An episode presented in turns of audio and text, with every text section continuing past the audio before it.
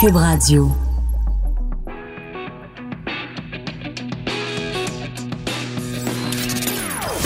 Des opinions bien à elle. Sophie Durocher. Son franc-parler ne laisse personne indifférent. On n'est pas obligé d'être d'accord. Bonjour tout le monde, c'est Sophie, très contente de vous retrouver après un splendide euh, week-end, une très belle fin de semaine. J'espère que la vôtre a été aussi belle que la mienne. Mon week-end se passait bien jusqu'à temps que j'ouvre euh, la presse hier matin et que je découvre un texte sur le projet Immersion. Le projet Immersion, c'est un projet euh, de la police de Longueuil. Donc, 30 policiers qui ont été retirés de la patrouille pendant cinq semaines. Pourquoi faire? pour s'ouvrir à la diversité, pour s'ouvrir à d'autres réalités que eux ne connaissent pas. Quelle bonne idée! Ben oui, c'est sûr qu'il y a plein de réalités que peut-être les, policiers ne connaissent pas. Et l'idée de les immerger comme ça, euh, c'est une bonne idée à la base. Bon, il y a plein de choses qu'ils ont fait qui sont très bien, très louables, très nobles. Mais à un moment donné, on apprend dans ce texte que les policiers du projet Immersion sont allés visiter une mosquée. Et à cette mosquée, ils ont rencontré l'imam Foudil Selmoun, qui devait donc donner une formation un peu en islam 101 au, à, notre bon, à nos bons policiers, quand même 30 policiers retirés pendant cinq semaines. J'ai fait des petites recherches sur l'imam Foudil Selmoun. En tout cas, c'est même très facile de faire des recherches et je comprends pas que la police de Longueuil n'ait pas fait ces petites recherches-là avant de présenter ce monsieur à leurs policiers. En 2011, donc il y a 9 ans, c'est pas il y a très longtemps, à Radio-Canada, qu'on peut vraiment pas accuser d'islamophobie ou d'intolérance ou de manque d'ouverture à la diversité. À Radio-Canada, présenté par Céline Calipo, il y a Azem Voldegorgis qui avait fait un reportage sur la charia. C'est quoi la charia? Et elle est allée voir ce monsieur, Foudil Selmoun, qui lui a expliqué ce que c'était et qui lui en a profité pour euh, euh, expliquer le plus sereinement du monde c'est quoi la lapidation des femmes et pourquoi selon Allah, il faut couper la main des voleurs. Alors voici un extrait de ce reportage où on comprend un petit peu mieux qui est monsieur Foudil Selmoun. La charia, c'est nos prières, nos sacrifices, notre jeûne, toutes les choses qu'on fait pour l'amour de Dieu. Mais sur le même ton serein, il explique pourquoi on coupe la main au voleur. On va pas couper à un voleur qui, qui, qui vole parce qu'il a besoin de manger il y en a des conditions pour couper la main. On va pas couper à n'importe quelle personne. On coupe la main à des personnes qui ont de l'argent et qui volent. Et c'est une leçon pour les autres de ne pas faire la même chose. Alors on va créer une société, une communauté qui va vivre dans une ambiance où il y a la paix, où il y a la justice. Il évoque la même raison pour la lapidation des femmes. La lapidation, elle existe dans la charia. Mais comme j'avais dit, il faut voir pourquoi Dieu a fait ces lois. C'est pour créer une société saine, euh, pure, claire et euh, équilibrée, balancée. Alors, il manque un petit extrait parce que un petit peu plus tard, donc, Azeb Voldegargis dit, ben, ce sont des propos qui choquent et elle essaye de négocier avec ce monsieur-là, de lui faire comprendre que ça n'a pas d'allure et le monsieur conclut en disant, ben, que voulez-vous? On n'y peut rien. C'est la loi de Dieu. Alors, considérez deux secondes à quel point c'est ironique. Pourquoi c'est ironique? On prend des policiers qui sont là pour faire respecter la loi et l'ordre et on les fait rencontrer ce monsieur qui est imam. Mais ce monsieur qui est imam, pour lui, la loi et l'ordre, c'est la charia. Donc, quand un voleur vole, ben on lui coupe la main. Quand une femme fait des choses pas correctes, on la lapide. Alors, je pense que c'est quelqu'un s'est trompé quelque part. Je pense que c'est l'imam qui devrait faire un projet immersion. C'est lui qui devrait peut-être aller faire un tour, être immergé dans notre système de justice, par exemple, aller passer une journée au palais de justice pour voir c'est quoi la loi au Québec. Quand quelqu'un vole, ben, la police l'arrête et dépose une plainte, puis cette personne-là est accusée au criminel. Ça, c'est la loi au Québec. Alors, peut-être que la police de Longueuil pourrait faire un programme pour euh, M. Foudil Selmoun, un programme d'immersion pendant cinq semaines. Il irait faire un tour dans un poste de police pour voir comment ça se passe, la loi au Québec, dans un petit tour de notre système de justice. C'est pas la seule chose qui est dérangeante. Les policiers qui sont allés visiter euh, cette euh, mosquée. Bon, évidemment, on sait que dans les mosquées, les femmes et les hommes sont séparés. Et les policiers demandent ben, pourquoi on sépare les hommes et les femmes? Et l'imam répond ben, c'est parce que c'est trop dérangeant. sais. C'est comme euh, quand les femmes se penchent pour prier, ben là, faut pas que les gars soient à côté. Ben, c'est très déconcentrant. Fait que c'est pour ça qu'on sépare les hommes et les femmes. Mais c'est parce qu'on normalement, dans la société québécoise, on n'en fait pas de ségrégation entre les hommes et les femmes. Mais à la mosquée, ça, c'est correct ils vont visiter l'école coranique. Il y a des petites filles de 5 ans qui, évidemment, ne sont pas dans la même classe que les petits garçons. Les petites filles de 5 ans portent le voile.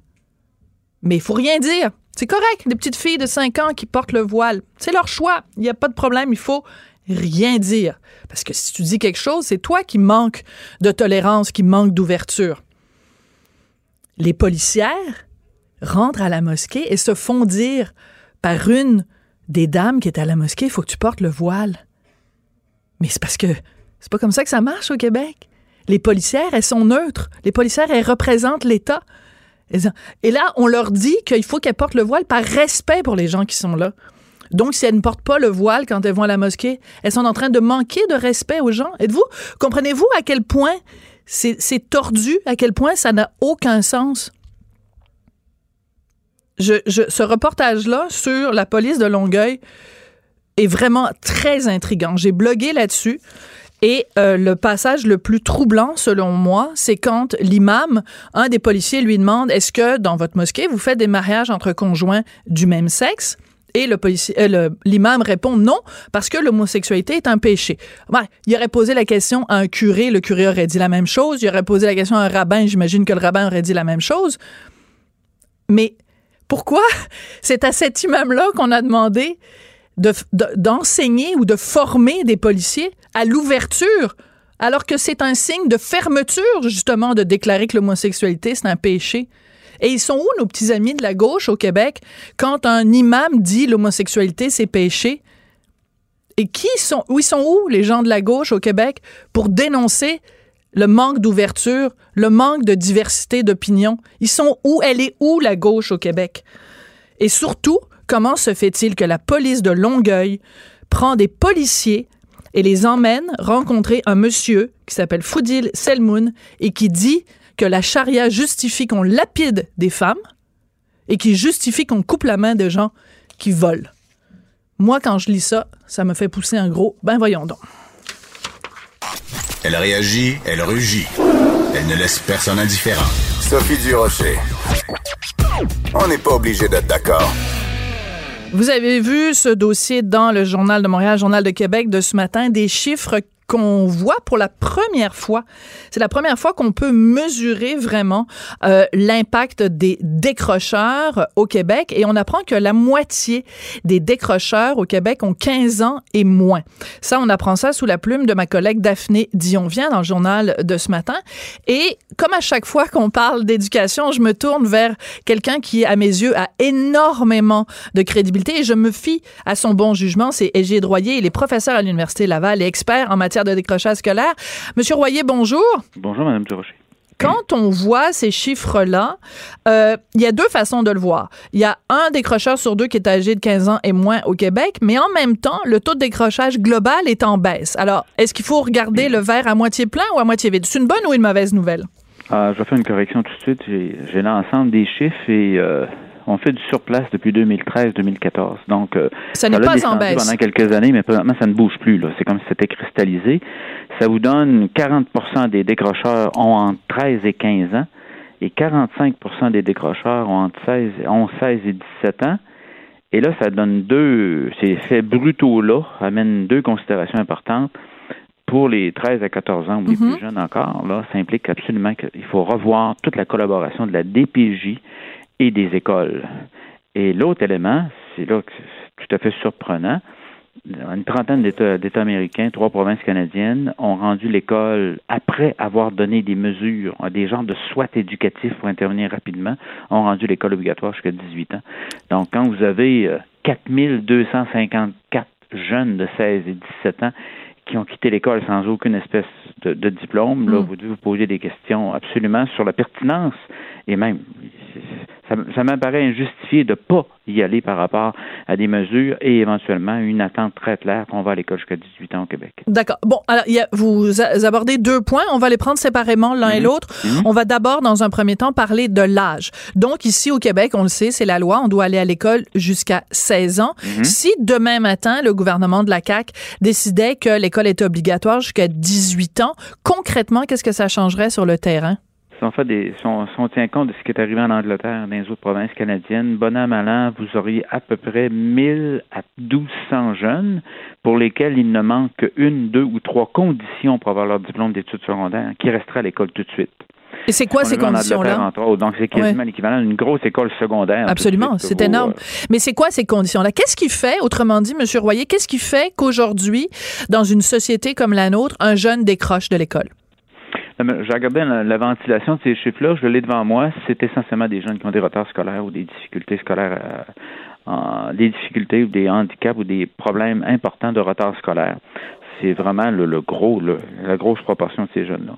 Donc, si on intervient beaucoup plus tôt au niveau du primaire, c'est évident qu'on va avoir un impact. Par la suite, au niveau du secondaire, dès qu'on a quelques indications qu'un jeune est sur le point, a des difficultés à l'école ou même si c'est plus avancé que ça, et sur le point de décrocher, ça nous prendra un genre de SWAT, comme je mentionnais tout à l'heure, un genre de SWAT éducatif. Une équipe d'intervention tactique. Une équipe d'intervention.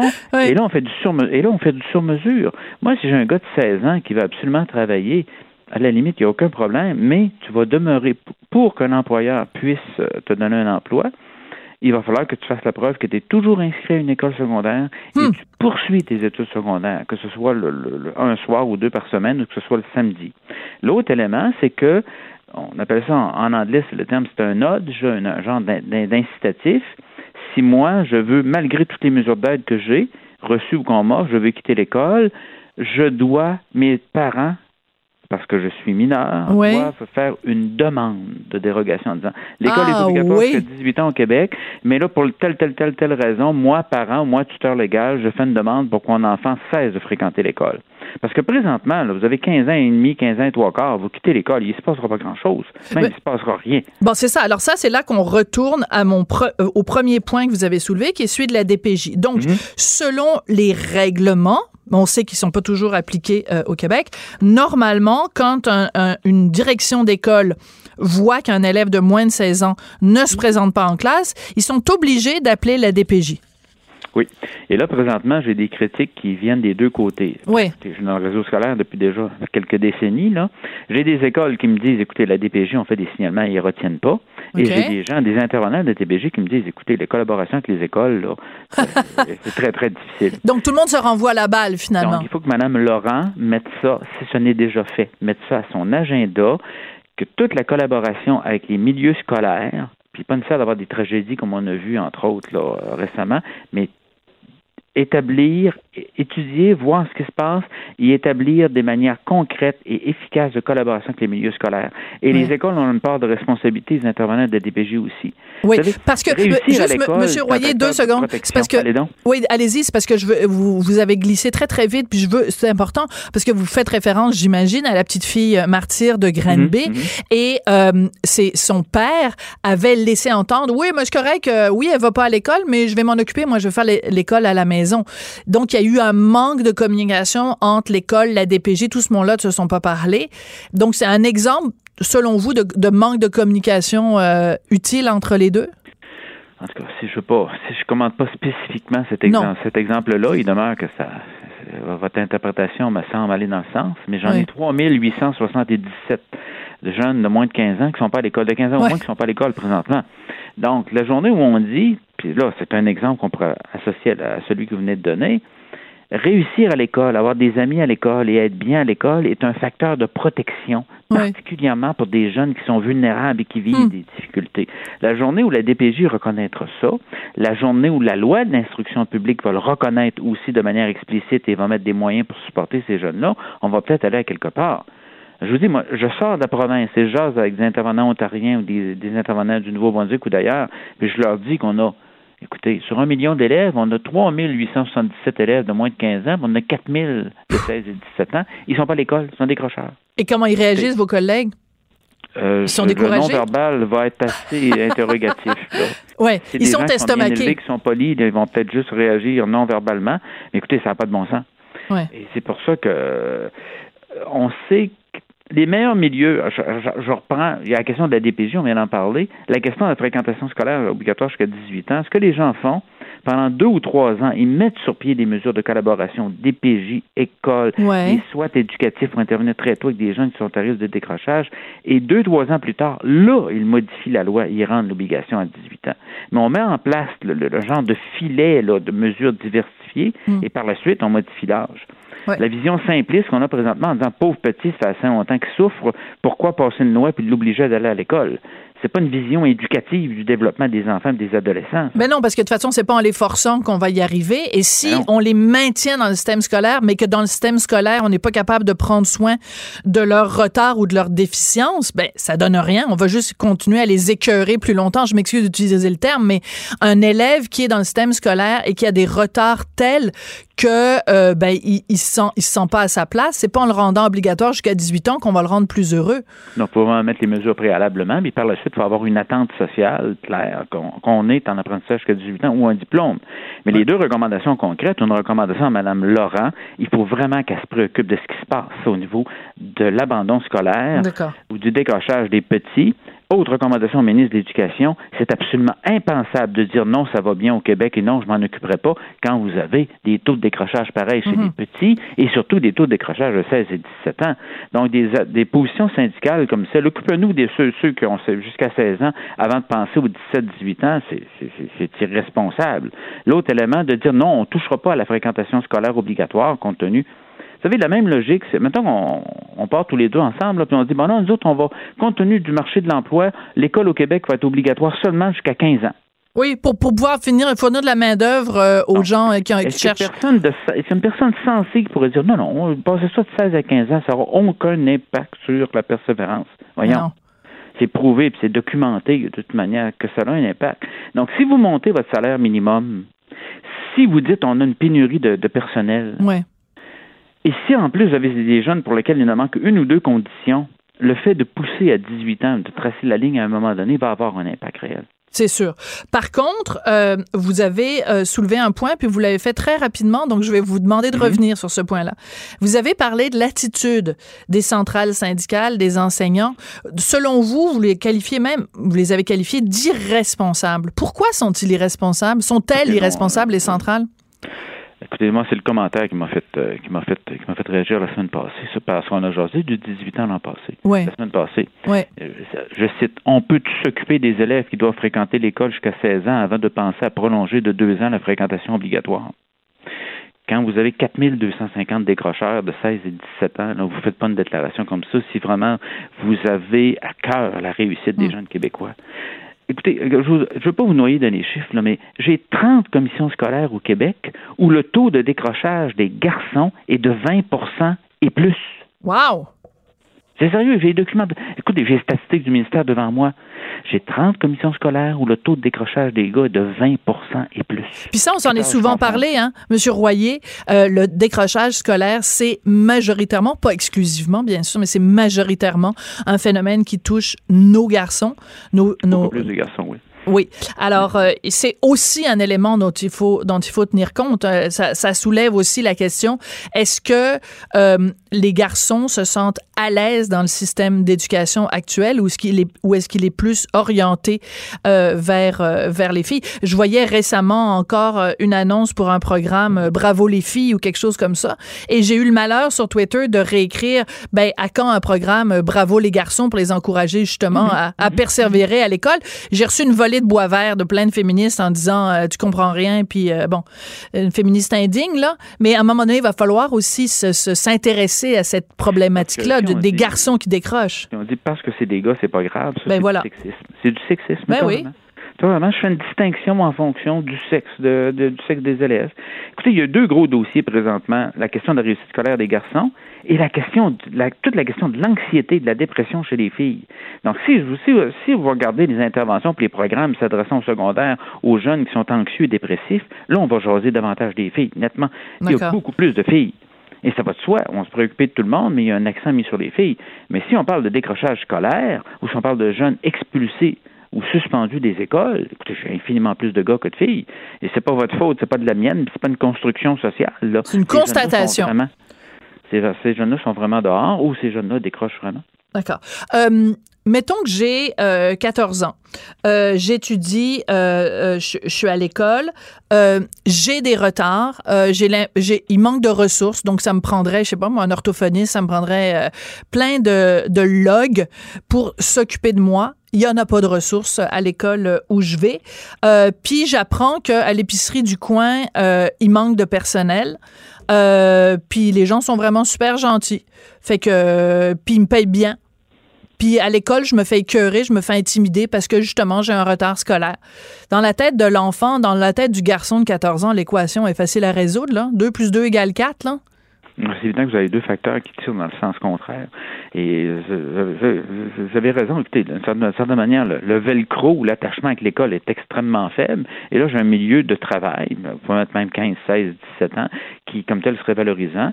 J'ai peut-être un salaire minimum aussi qui va me permettre de gagner. Écoutez, si vous avez un salaire minimum, prenez un exemple, le salaire minimum serait à 13 vous travaillez 30 heures semaine, c'est une fortune pour un enfant de pour un jeune de 16 ans.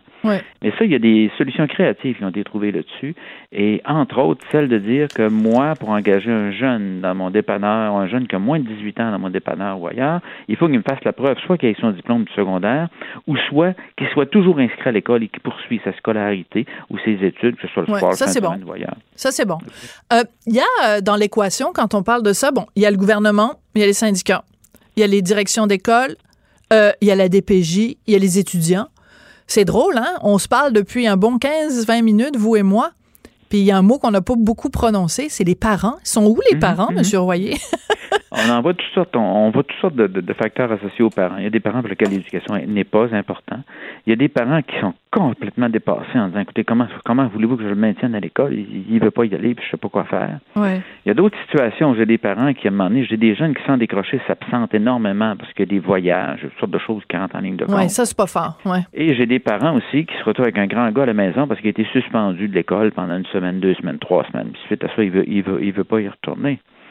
Euh, c'est pour ça que l'idée de tracer une ligne en disant la fréquentation scolaire, que ce soit 16 ans ou 18 ans, même si on prend l'exemple du 18 ans, la fréquentation scolaire est obligatoire, à la limite, si moi, responsable d'un enfant, je compromets l'avenir de mon enfant hmm. euh, que je refuse, je me préoccupe pas du fait qu'il poursuit ses apprentissages, qu'il aille à l'école, ça devrait impliquer une certaine forme. Écoutez, si vous laissez un enfant dans une auto quand il fait chaud, quand il fait froid, il va se passer quelque chose. Ben oui. Un jeune enfant. Écoutez, si vous, vous laissez votre enfant en disant non, c'est pas grave, je lui fournis un 40 onces de gin de temps en temps, puis il a 14 ans, puis il boit ça chez nous tranquillement, pas vite, il y a une responsabilité d'associer à ça. Hmm. Bon, et imaginez, la, je continue à dire que c'est une forme de contre, compromission pour un jeune de 14, 15, 16 ans Bien sûr. de ne pas être en mesure de réussir un certain nombre d'apprentissages à l'école. Ben, c'est parce qu'il se prépare, il se prépare des échecs dans la vie. Oui, il se ben prépare ben à une vie de, une vie de schnout. Là. Euh, mais je reviens sur ce que vous avez dit, si les parents ne valorisent pas plus l'école que ça, puis vous avez donné un petit exemple en passant, tu sais, des parents là qui disent, ah bon, la semaine de relâche, euh, ça coûte bien trop cher euh, partir dans le sud, nous, on veut profiter des soldes, là. ça coûte moins cher la semaine d'après, fait qu'on enlève notre enfant de l'école pendant une semaine parce que ben ça nous coûte pas, ça nous tente pas de, de, payer si cher que ça, puis il s'arrangera avec les troubles avec l'école, son prof a juste à lui fournir des trucs. Attitude-là me tombe sur les rognons. On ne peut pas savoir comment, M. Royer. Puis je comprends qu'on a tous de, la difficulté. Je comprends l'instatif financier, là. Mais le message que tu envoies aux jeunes, c'est de dire ben, l'école, ça vient après le voyage dans le Sud, là? Votre jeune, votre, jeune, euh, votre jeune suivra un traitement ou un genre de suivi médical quelconque. Vous écoutez, bon, pendant deux semaines, le suivi médical, il n'y pas. On s'en va dans le sud, on va à tel endroit. Mais ben non. C'est toute la question de mettre l'éducation sur hmm. le même niveau que la santé. Très bon, c'est un très bon point, ça. Ah ben oui. D'ailleurs, c'est nos deux plus gros ministères. Mais en termes de services publics, c'est l'éducation et la santé. La journée où vous mettez l'éducation comme étant quelque chose d'aussi important que la santé, que le fait, écoutez, si on, avait jasé depuis le début en disant le taux de mortalité infantile au Canada, au Québec, est le double du taux de mortalité infantile en, en Alberta ou en Colombie-Britannique, il se passerait quoi? Mais les, gens seraient, ça ferait ça ferait réagir tout le monde. C'est ça, en fait, ce qui me désole, moi, quand je vois des articles comme, comme ce matin et quand je, vous parle, puis à chaque fois que je vous parle, j'en arrive au même constat. Ce qui me désole, c'est le manque de considération qu'on a au Québec pour l'éducation. De toute façon, regardez la façon dont on traite les gens qui sont, qui justement accumulent des diplômes, des gens qui s'expriment bien, des gens qui font étalage de leurs connaissances. Pourquoi, tu sais, on valorise les gens qui parlent moins bien, on valorise les gens qui ont moins de diplômes, on valorise les gens qui sont tout croches, on valorise les gens qui c'est ça aussi, là. Il y a un moment donné, il faut qu'on se regarde dans le miroir au Québec et qu'on se le dise. On n'est pas une société qui valorise l'éducation les connaissances et l'excellence? Je vais nuancer un petit peu dans la mesure, un tout petit peu dans la mesure où allez voir ce qui se passe dans les milieux anglophones et allez voir ce qui se passe chez les immigrants de première et de deuxième génération. C'est le contraire. Vous allez voir que les commissions scolaires que je mentionnais tout à l'heure, que je n'ai pas nommé, mais que je mentionnais tout à l'heure, des taux de, décrochage très élevés, euh, vous avez des communautés culturelles où l'éducation est extrêmement importante et où les taux de réussite sont nettement supérieurs aux taux de réussite des francophones, entre guillemets, dits de souffle. Voilà. Ben, je pense que tout a été dit, mais c'est tout à fait vrai. C'est tout à fait vrai. Euh, plein de gens, de toute façon, qui ont quitté leur pays pour toutes sortes de raisons et qui viennent ici, ben, veulent le meilleur pour leurs enfants. Et ils n'accepteraient pas que leur enfant aille pas à l'école, là les gens vont se priver pour envoyer les enfants à l'école privée ou dans des projets particuliers. Et c'est vu comme étant, écoutez, vous avez tout à fait raison de le souligner. Pour les gens de différentes communautés culturelles et pour les anglophones, la perception de l'éducation est complètement différente. Ben, de temps en temps, ça fait du bien. Il faut, faut se brasser le canaillin. Mhm. Merci beaucoup, Monsieur Royer. C'est toujours un plaisir de vous parler. Gilles Royer, donc, qui est psychologue, professeur associé à la Faculté des sciences de l'éducation de l'Université Laval, qui réagissait à cet excellent texte de Daphné Dion-Vient dans le Journal de Québec et Journal de Montréal de ce matin. On n'est pas obligé d'être d'accord pour nous rejoindre en studio. Studio à commercial cube.radio. Appelez ou textez. 187 cube radio. 1877 827 2346. Pour certains, c'est un vilain masculiniste et pour d'autres, c'est simplement un homme blanc hétéro de 50 ans qui pose d'excellentes questions. Personnellement, je penche plutôt pour la deuxième version. Il s'appelle Olivier Kessler et euh, régulièrement, il écrit sur le blog 104.com. D'ailleurs, c'est un site où je vous encourage à aller régulièrement parce qu'il y a plein de pistes de réflexion drôlement intéressantes sur euh, toutes sortes de questions de société. Le dernier texte d'Olivier Kessler s'intitule Nouvelle trouvaille néo féministe le viol par le regard. Monsieur Kessler, bonjour. Bonjour, Madame Durocher. C'est quoi ça, le viol par le regard? Écoutez, c'est, ça s'inscrit dans une longue suite là, de trouvailles. Euh, j'ai pas choisi ce mot-là au hasard, de trouvailles euh, néo-féministes là euh, qu'on a qu'on a qu'on découvre de de temps en temps de façon très sporadique. Alors on a eu euh, la galanterie violente, on a eu l'air conditionné sexiste, on a le patriarcat du steak, on a euh, les changements euh, climatiques patriarcaux, on a eu des activités très très signifiantes comme Maypoils, Festivulve, Go Topless, les études de genre, la culture du viol et j'en passe. Alors ça s'inscrit dans ce vaste courant c'est un maillon dans une longue chaîne et euh, le, le, le, le, viol par le regard, apparemment, euh, c'est quand vous regardez, quand un homme regarde avec une insistance euh, déplacée, je dirais, euh, on, on, a on a plus affaire seulement à un, à un comportement balourd ou maladroit ou mononcle? Ouais. Oui, mononcle, exactement. On a affaire carrément à un viol par le regard. C'est aussi simple que ça. Alors, c'est une notion qui euh, a commencé à faire son apparition aux États-Unis. Maintenant, en Europe aussi, on en parle.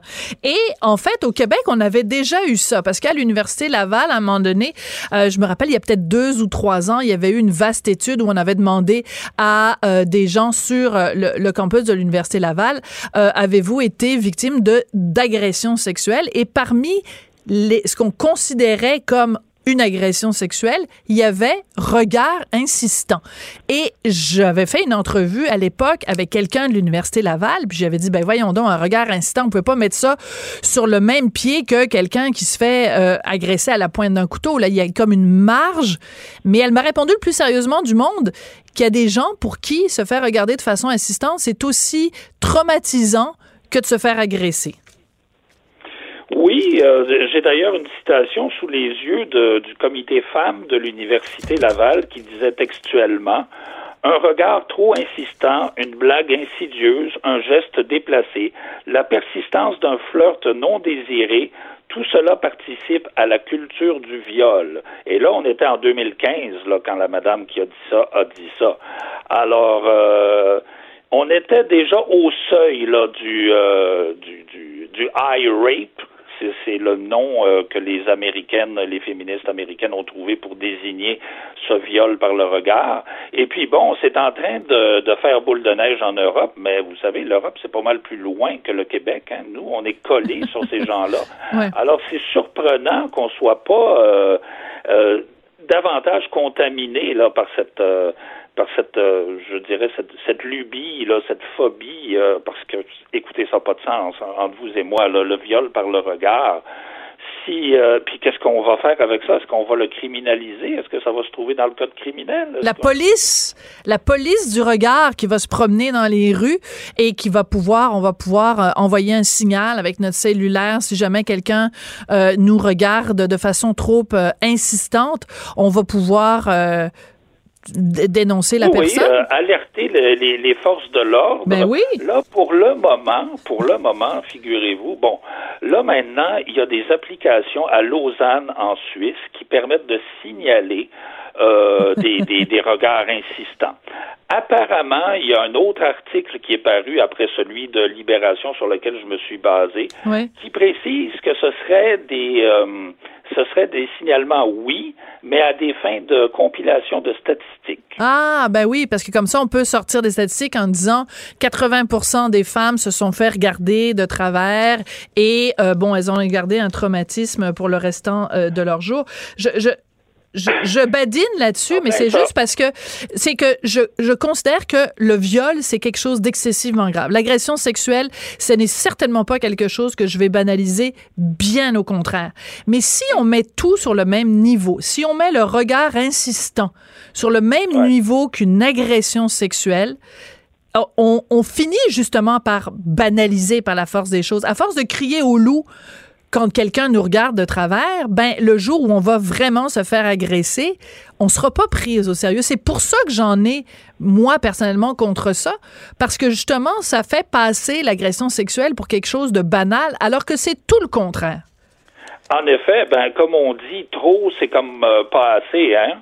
Quand on beurre trop épais, ben finalement on finit par euh, par euh, votre votre votre image là du du, euh, du petit garçon qui crie au loup, elle est tout à fait pertinente. C'est exactement ce qui ce qui arrive. Alors les vraies victimes qui devraient être euh, les premières à être prises en, en, considération sont noyées sous un torrent de de de, de, de jérémiades pour des pour des niaiseries.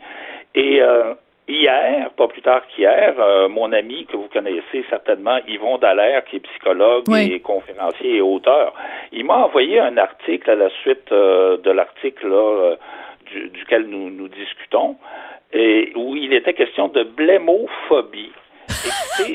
Attendez, parce que moi j'adore parce que la liste des phobies là, ça devient génial. Alors c'est la blémo, la blémophobie. Oui, la blémophobie. Écoutez, je vous lis le, oui, oui, allez-y la, définition de l'article. Alors, la blémophobie est un trouble psychologique caractérisé par une peur panique du regard des autres. Écoutez, ça, ça commence à ressembler. Hein?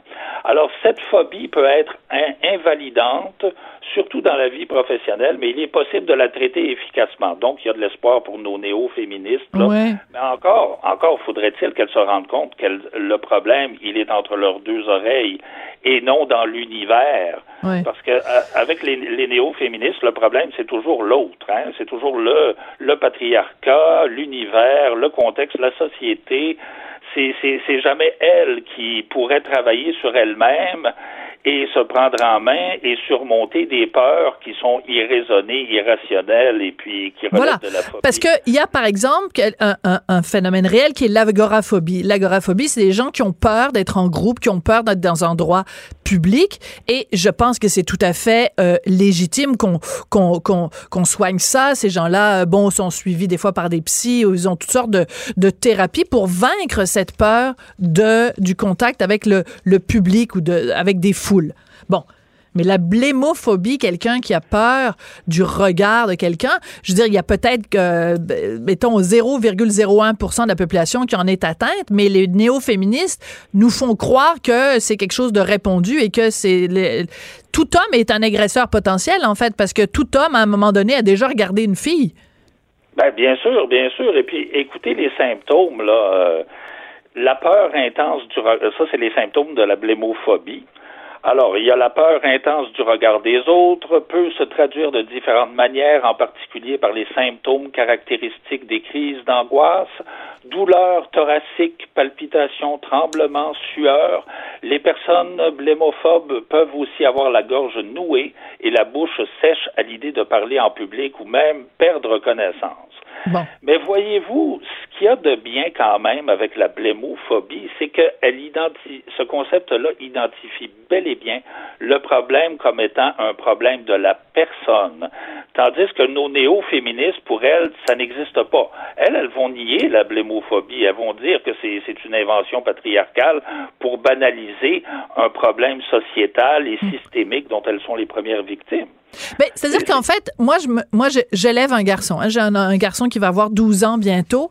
Et honnêtement, je me dis, je sais pas comment il va faire parce que, ben, je veux dire, il a 12 ans, puis quand il voit des filles, euh, quand on regarde un film, puis quand on se promène dans la rue, puis qu'il voit des filles, euh, il, commence à avoir des, des, des réactions. Qu'est-ce qu'il faut que je lui dise à mon fils? Arrête de regarder les filles. Ou alors regarde-les, mais de façon furtive. Je veux dire, euh, moi j'ai. fumer peut-être. Non, mais c'est parce que on est en train donc de euh, de démoniser des choses qui, dans le, le, le, lubrifiant social, fait en sorte que c'est le fun d'être une femme et c'est le fun de se voir femme dans le regard d'un homme. Je parle pas des mononcles, je parle pas évidemment de... Mais je veux dire, un regard insistant, ça peut être le fun des fois. Là, je fais ma Catherine Deneuve, là. Je fais ma Catherine Deneuve avec la liberté d'importuner, là, mais je veux dire, si on commence à polisser le regard des hommes. Moi, je mets la clé dans la porte puis je pars sur une nouvelle administration. Là, je veux pas vivre dans cette société-là. Ben moi non plus, mais on vit dans une société qui de toute façon et de plus en plus nie les différences entre les hommes et les femmes. Alors, euh, ça fait partie de cette game-là où euh, tout et n'importe quoi, les, tout ce qui fait la, la différence, la complémentarité, la beauté de la complémentarité entre les hommes et les femmes, tout ça est nié, et nivelé vers le bas, et puis euh, est présenté comme étant le résultat d'un vaste complot patriarcal, hétérosexiste, hétéronormatif. Enfin, euh, vous connaissez tout ce vocabulaire de plus en plus farfelu. Alors moi, j'ai une question euh, pour vous, Olivier. Qu'arrive-t-il si quelqu'un de non-binaire porte un regard insistant sur euh, une femme trans? Est-ce qu'on va considérer que c'est le patriarcat? Est-ce que ou euh, est-ce que si une femme lesbienne porte un regard insistant sur une femme euh, hétérosexuelle, est-ce que c'est aussi les, les, conséquences du patriarcat? Ah, d'après moi, ça comptera pas. Non, hein? moi, ça comptera pas. Non, non, c'est il faut que le coupable soit euh, votre humble serviteur. Voilà, c'est ça. un homme blanc, hétérosexuel, de 50 ans et plus. Nous autres, on est les suspects numéro un, là. Et on, est condamné, même sans procès. Et puis, vous savez, parlant de... Euh, Rapidement, Olivier, oui. Oui, alors, euh, vous savez que la présomption d'innocence est de plus en plus remise en question. Il y a même le directeur du SPVM qui a interpellé Justin Trudeau en vue d'instaurer ou en tout cas d'examiner l'inversement de la, du fardeau de la preuve. Traduit en langage clair, ça veut dire abolition de la présomption d'innocence. Ah c'est la présomption de culpabilité, puis le fardeau de la preuve, ce sera de prouver qu'on n'est pas coupable et non pas de prouver qu'on est innocent. Euh, Olivier, c'est toujours intéressant de vous parler, mais je vous, je vous, le dis, là, faites attention, là, parce que ah la prochaine fois... Non, non, mais la prochaine fois qu'on se voit, là, faut pas qu'on se voit. Moi, j'ai le droit de vous regarder, mais vous, là, euh, tenez, tenez-vous à carreau. Tenez-vous là pour dire, Olivier. Absolument, à la radio seulement. Oui, à la radio seulement. C'est comme c'est parfait comme ça, vous me voyez pas. Vous pouvez pas avoir de regard insistant, vous pouvez pas me violer par le regard, Olivier. Merci beaucoup, Olivier Kessler. Alors, j'encourage les gens à aller voir votre texte donc sur le site 104.com. On n'est pas obligé d'être d'accord, mais on peut en parler. Sophie Durocher, on n'est pas obligé d'être d'accord. Cube Radio. Vous avez peut-être vu l'année dernière euh, le film Grâce à Dieu de François Ozon, un film vraiment qui donnait froid dans le dos, qui racontait cette histoire de pédophilie au sein de l'Église catholique en France. C'est un film qui a fait bon des centaines de milliers euh, d'entrées au box-office et euh, c'est une histoire qui touche beaucoup les gens parce que c'est donc basé sur l'histoire vraie du père Prénat, un prêtre qui est mis en cause pour des actes de pédophilie qui auraient eu lieu de 1986 à 1991. Son procès avait lieu la semaine et je vais parler tout de suite à l'instant euh, avec Maître Emmanuel Aziza. Elle est l'avocate d'une des victimes de Bernard Prénat. Le nom de son client, c'est Pierre-Emmanuel Germain-Thiel. Bonjour, Maître Aziza, comment allez-vous? Bonjour, je vais très bien, merci beaucoup, merci de me recevoir. Ben, ça me fait plaisir parce qu'écoutez, ce film-là de François Ozon a quand même ébranlé beaucoup de gens. C'est ce qui fait qu'ici au Québec, on a beaucoup entendu parler de l'affaire euh, Bernard euh, Prénat. Euh, première question d'abord, votre client, comment se, se, se porte-t-il après cette semaine difficile de procès la semaine dernière où il était une des présumées, enfin une des personnes plaignantes, comme on appelle ça au Québec? Exactement. Eh bien, écoutez, il va bien, il va mieux. Il va mieux. Euh, cela faisait plus de 30 ans qu'il attendait euh, un procès à l'encontre de ce prêtre pédophile qui l'a fait tant souffrir dans sa vie d'enfant, hmm. mais également euh, dans sa vie d'adolescent et d'adulte, parce qu'il y a eu beaucoup de répercussions dans sa vie. Et effectivement, même si le procès a été extrêmement éprouvant, et on en parlera pour diverses raisons, mais mon client était soulagé, soulagé d'avoir pu libérer sa parole, soulagé d'avoir pu exprimer euh, ses ressentis, euh, les conséquences directes sur sa vie et euh, pouvoir de nouveau être confronté à ce prêtre qui l'avait abusé quand il était enfant, parce qu'il avait déjà été confronté une première fois au commissariat de police. Oui. Alors, un commissariat de police, c'est pas la même chose qu'un procès, bien sûr, parce que là, il y a des, des, des, des, témoins, il y a un avocat de la défense, un avocat de, de la poursuite, et en même temps, il a fallu qu'il raconte quand même dans les détails ce qu'il avait vécu aux mains de Bernard Prénat. Est-ce que ça, ça a été difficile pour votre client de revivre ces moments-là? Non, ça n'a pas été difficile pour mon client de revivre ces moments-là. Néanmoins, ça a été difficile pour le père Prénat de s'exprimer sur les faits. C'est-à-dire que lors de la confrontation en 2016, euh, on avait été surpris, euh, honnêtement, parce que le père Prénat avait tout avoué en disant effectivement, Pierre-Emmanuel Germain-Thiel euh, vous a raconté la vérité, j'ai bien fait ce qu'il vous a expliqué. Donc on se disait qu'a priori le procès devait être un petit peu plus facilité par ses aveux. Et néanmoins, nous nous sommes retrouvés face à, à un personnage euh, extrêmement manipulateur qui effectivement avouait dans le général, mais quand on rentrait dans les détails, euh, commençaient les contestations. Et c'était extrêmement pénible pour nous parce que premièrement, on s'attendait pas à ça. Oui. Euh, deuxièmement, il a fallu qu'effectivement on se bagarre, on pinaille sur des faits qui euh, effectivement n'étaient pas contestés jusqu'alors. Parce que votre client, ce que lui affirme, c'est que euh, autant euh, quand il était euh, servant de messe que avec les scouts, que Bernard Prénat l'a agressé sexuellement. Enfin, on rentrera pas dans les détails parce que c'est vraiment sordide, mais mm-hmm. quand Prénat lui témoigne, il dit oh ben c'était des gestes de tendresse. Moi, quand j'ai lu ça dans les dans les transcriptions de ce qui s'était dit au procès, je me suis dit mais comment cet être ignoble peut présenter des agressions sur des petits-enfants comme étant des gestes de tendresse. Est-ce que ce mot-là de tendresse a choqué votre client? Bien sûr, et puis ça n'a pas choqué que mon client, ça a choqué tout le monde. Moi, je l'ai repris lors de ma plaidoirie, effectivement. Quand il parle de gestes de tendresse, c'est pas des gestes de tendresse, c'est des agressions sexuelles. Quand il nous dit j'étais enclin à mes propres turpitudes, euh, on ne parle pas de turpitude. là, on parle de prédateurs sexuels. Et effectivement, c'est dans ce sens-là où je vous le disais euh, euh, il a minimisé les faits. Il a tenté de redorer son auréole. Il a tenté d'expliquer qu'effectivement, alors ces gestes de tendresse pouvaient se, produire dans les camps de scouts qu'il avait lui-même créés, mais pas quand il était dans une église. Et c'est là aussi tout le paradoxe c'est de dire voilà, j'avoue mes faits d'agression sexuelle sur mineur, mais en même temps, je veux pas reconnaître que ça s'est passé dans ma fonction de prêtre. Mais c'est mais c'est incompréhensible surtout que la raison pour laquelle justement il avait cet ascendant sur les enfants et pas juste sur les enfants mais sur les familles, c'est justement à cause de son poste de prêtre. Parce qu'un petit enfant qui va voir ses parents en lui disant euh, le curé m'a euh, m'a euh, a pris mon pénis ou m'a ou m'a agressé sexuellement, quand c'est à propos du curé, ben il y a plein de parents qui sont très des fervents catholiques qui disent non, c'est impossible parce que c'est un prêtre, les prêtres ne font pas ces choses-là. Oui, et puis bon, après, les, les, les paroles d'enfants, vous savez, moi, mon client et les autres victimes lors de ce procès l'ont extrêmement bien euh, expliqué. Quand vous êtes enfant, euh, vous n'utilisez pas des mots comme ça, vous vous décrivez pas des choses comme ça. Vous allez, pour certaines victimes, mais pas toutes, certaines ont réussi à en parler à leurs parents.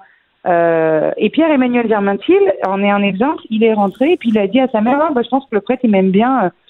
Euh, il m'a, il m'a, il m'a embrassé. Et sa mère, qui voyait le prêtre à la sortie de chaque messe embrasser, prendre dans ses bras tous les fidèles, s'est dit bon bah très bien, il, voilà, il, a fait comme il fait hmm. à la sortie des offices religieux. Et malheureusement, cette incompréhension là, a fait que Pierre-Emmanuel s'est muré dans le silence et n'a pas hmm. pu en reparler pendant des années et des années, et qu'il en a extrêmement voulu à sa maman d'ailleurs. Bien sûr, mais je comprends fort bien, parce que dans ces cas-là d'agression sexuelle, que ce soit sur des enfants ou des adultes, c'est le silence qui tue. Et donc, justement, le fait de pouvoir parler, de reprendre la parole. D'ailleurs, l'association de victimes de Prena s'appelle bien la parole libérée. La parole libérée. Mais c'est mhm. tellement. Symbole, hein. Oui, c'est très très très euh, symbolique. Alors, euh, Monsieur Prena, donc, euh, qui minimise tout, qui dit bon, c'est des gestes de tendresse. Là, le procès est terminé. C'est quoi la prochaine étape, Maître Aziza? Eh bien, la prochaine étape, c'est le 16 mars. Euh, lors de ce nouveau rendez-vous, euh, le tribunal rendra son délibéré. Vous avez sûrement dû euh, suivre ce procès avec attention. Madame le procureur a requis une peine d'emprisonnement ferme de 8 ans. Donc nous verrons si le tribunal suit les réquisitions de Madame le procureur ou décide d'opter pour une autre peine. Oui, mais en même temps, même s'il est condamné à huit ans de prison, ça redonnera pas à votre client euh, la dignité qu'il a qu'il a perdue aux mains de de Monsieur Prénat. Une, une chose qui ressort beaucoup dans ce dossier-là, Monsieur Prénat, quand euh, le, le la hiérarchie de l'Église savait ce qu'il faisait. Il faisait simplement le déplacer d'un endroit à l'autre où il faisait des nouvelles victimes. Je pense qu'à un moment donné, on parlait de quatre à cinq victimes par semaine. Euh, vous, comme avocate, euh, Maître Aziza, est-ce que mm-hmm. c'est la cause la plus horrible que vous ayez eu à, défendre? en tant qu'avocat, je peux vous dire que chaque dossier a ses particularités et effectivement, chaque dossier a son lot de souffrance. Euh, je pourrais pas vous dire que c'est le plus horrible. Néanmoins, c'est une évidence qu'il a été extrêmement éprouvant à la fois pour mon client et pour moi-même. Oui, euh, vous avez trouvé ça difficile rapidement, oui? difficile, non, parce qu'en réalité, euh, on ne sera jamais à la place des victimes. Cette émission est maintenant disponible en podcast. Rendez-vous dans la section balado de l'application ou du site cube.radio pour une écoute sur mesure en tout temps. Cube Radio, autrement dit. Et maintenant, autrement écouté.